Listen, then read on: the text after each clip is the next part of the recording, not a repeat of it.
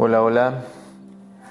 Bienvenidos, bienvenidas una vez más a Bhagavad Gita para principiantes.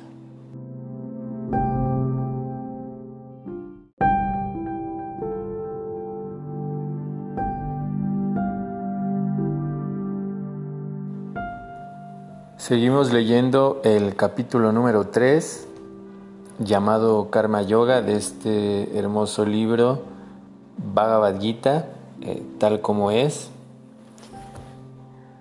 Hoy nos toca el texto número 5. Voy a leer el sánscrito. Eh, voy a ir repitiendo de manera lenta para que puedan seguirlo. Y vamos a escoger alguna palabra para ir incrementando nuestro vocabulario como lo hemos estado haciendo en, los audios anteriores para ir incrementando el sánscrito.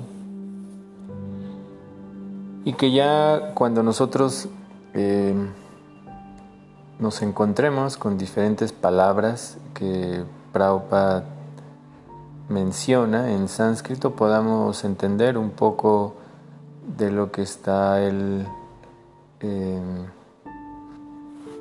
tocando, el tema que está tocando. Incluso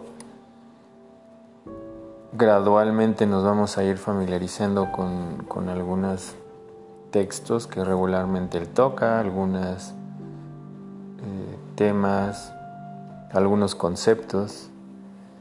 Así que esto es de mucha, mucha ayuda. Así que el sánscrito de este texto dice Nahi Kaschit Shanam Api. Yatu Tishtati Akarmakrit. Karyate Hi Avasa Karma. Sarva Prakriti Yair Gunaihi.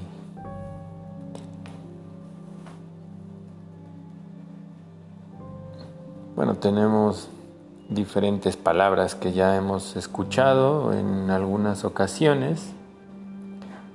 Eh, karma, esta palabra que es muy famosa, que su traducción literal es trabajo o actividad. También tenemos a Shanam, un momento. Y, otra que es muy recurrente, Guna,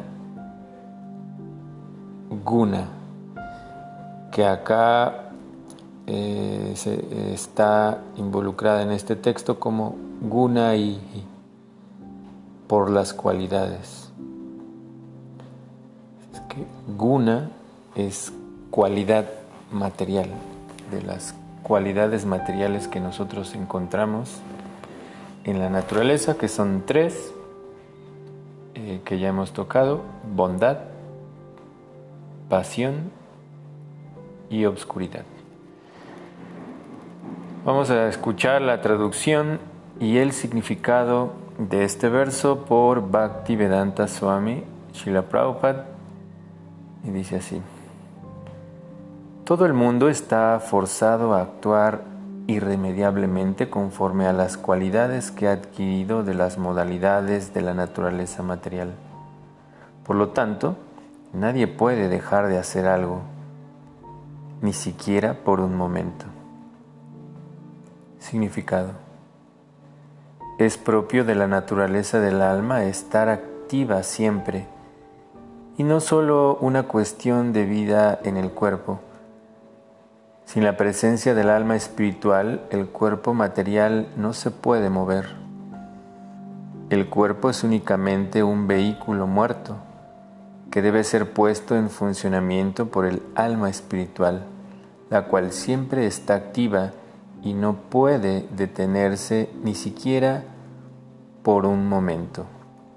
Debido a ello, el alma espiritual tiene que dedicarse al buen trabajo del proceso de conciencia de Krishna, pues de lo contrario se va a dedicar a ocupaciones dictadas por la energía ilusoria. En contacto con la energía material, el alma espiritual contrae las modalidades materiales y para purificar al alma de esa clase de propensiones es necesario ocuparse de la ejecución de los deberes prescritos que se estipulan en los shastras o escrituras. Pero si el alma se dedica a su función natural de conciencia de Krishna, todo lo que sea capaz de hacer es bueno para ella. El Srimad Bhagavatam 1, 5, 17 afirma lo siguiente.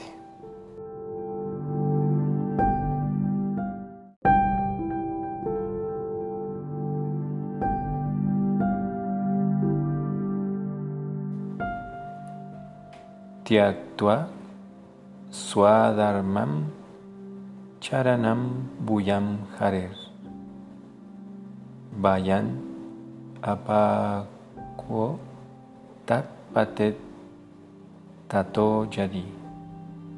Yatra quab bhavadram avut amushyakim ko varta apto bayatam swa dharmataham si alguien emprende el proceso de conciencia de Krishna, aunque no siga los deberes que se prescriben en los Shastras, ni ejecute el servicio devocional debidamente, y pese a que caiga del nivel que marca la pauta, ello no le hace perder nada ni le ocasiona ningún mal. Pero si alguien pone en práctica todo lo que los Shastras disponen para lograr la purificación, ¿de qué le vale si no está consciente de Krishna? Así que el proceso purificatorio es necesario para llegar a ese punto de conciencia de Krishna. Por consiguiente, el, el sanias o cualquier otro proceso purificatorio tiene por finalidad ayudar a alcanzar la meta última, que, se, que consiste en volverse consciente de Krishna, sin lo cual se considera que todo es un fracaso.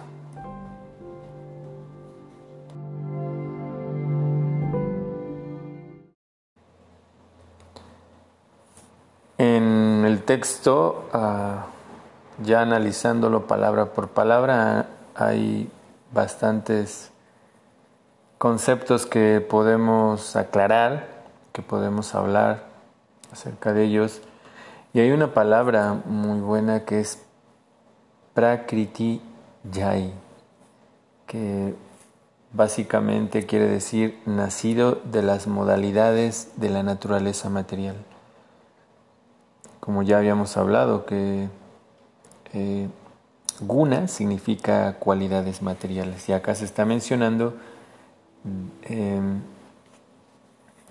que el cuerpo específicamente eh, está forzado a actuar de una manera eh, irremediable conforme a las cualidades que ha adquirido de las modalidades de la naturaleza material, es decir, que cada uno de nuestros cuerpos está construido basado en aspectos de karma.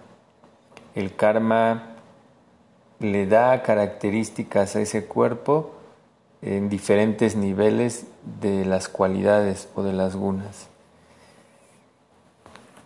Y de acuerdo a esa nivel, ¿no? Puede ser que en algún momento eh, o en este nacimiento nosotros estemos más influenciados o que tengamos más cualidad de la bondad que se llama sattva.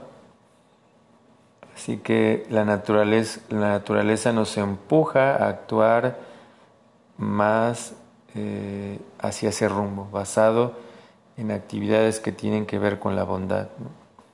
En las personas que cuidan su alimentación, que cuidan su cuerpo, que les gusta, les gusta cultivar conocimiento, todo les gusta ayudar a los demás.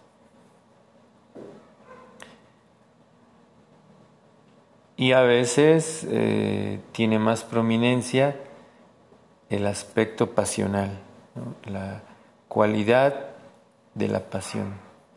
Eso quiere decir que es una persona que está básicamente eh, actuando o trabajando para cumplir con sus deseos. Y esos deseos están surgiendo a cada momento. A cada, a cada momento están surgiendo esos deseos. Y todo eso viene de la mente, que también forma parte de nuestro cuerpo. Así que esta persona eh, básicamente está actuando para cumplir los deseos que nacen de la mente y a veces también cumplir los deseos de otras personas, porque tal vez esta persona piensa un poco en los demás, pero solamente en las personas que están cerca de él y quiere beneficiar a eso y no está mal, ¿no? Pero si recordamos en el, la persona anterior, ella ve eh, todo esto de una manera más global. Así que Krishna aquí está aclarando algo muy, está dando una información muy buena a Arjun, eh, que considere que en realidad eh, el no actuar es imposible, el alma no puede dejar de actuar. Inclusive, acá siendo empujado por la naturaleza, el alma eh, está usando la mente, está usando todos los sentidos. Así que la inactividad básicamente es imposible, no hay. De hecho, hay una de la eh, de los eh, textos del capítulo número 2 que nos hablaba de eso que decía que el alma es sarvagata, que está en todas partes, por lo tanto está haciendo actividades constantemente. Ella ve a todos como parte de, de una familia grande. Y tenemos también a las personas que están influenciadas por la oscuridad, este lado oscuro que todo mundo tiene, o en este, que todos los cuerpos tienen también en diferentes niveles, porque todos los cuerpos están influenciados de alguna manera por estos tres aspectos, que la modalidad o la característica o la cualidad de la oscuridad tiene que ver con el ser inconscientes, no no cuidar nuestro cuerpo, tomar sustancias que alteran nuestro, eh, nuestra conciencia, ¿no? muy higiénicos, todo eso, toda esa situación, también el tipo de alimentación que tiene que ver con cosas que eh, infringieron dolor a otros, todo, esas tiene que ver con el aspecto de la oscuridad.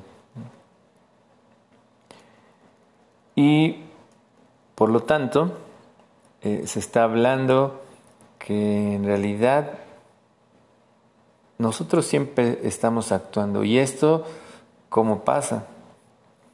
Es simplemente porque el alma está dentro de este cuerpo. En realidad, como se menciona acá, el alma es siempre activa. Y no es solamente una, por una cuestión de que está dentro de un cuerpo ahora.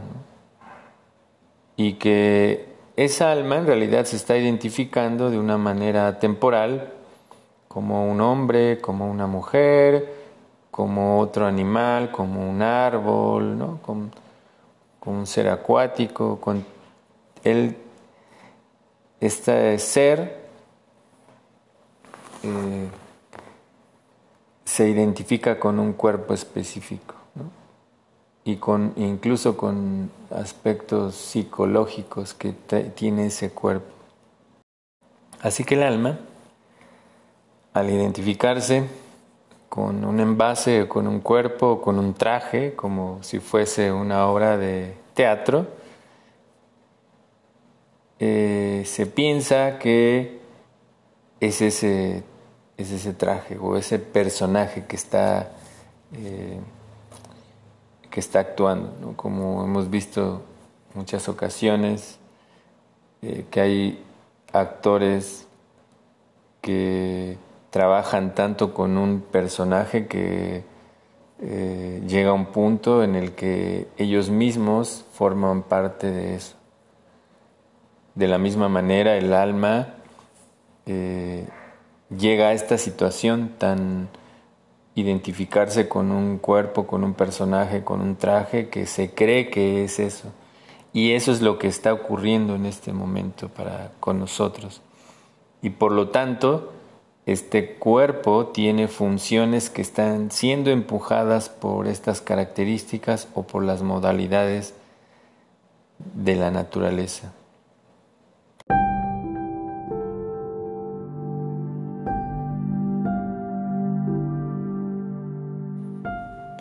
Bueno, haciendo un resumen de lo que estuvimos hablando, entonces hay dos maneras en las que no podemos dejar de actuar. Una, porque el alma misma eh, no puede dejar de hacerlo, ella es activa de una manera natural. Y por otro lado, eh, el alma cuando está en este cuerpo eh, es empujada a actuar de acuerdo a las modalidades de la naturaleza que ya hemos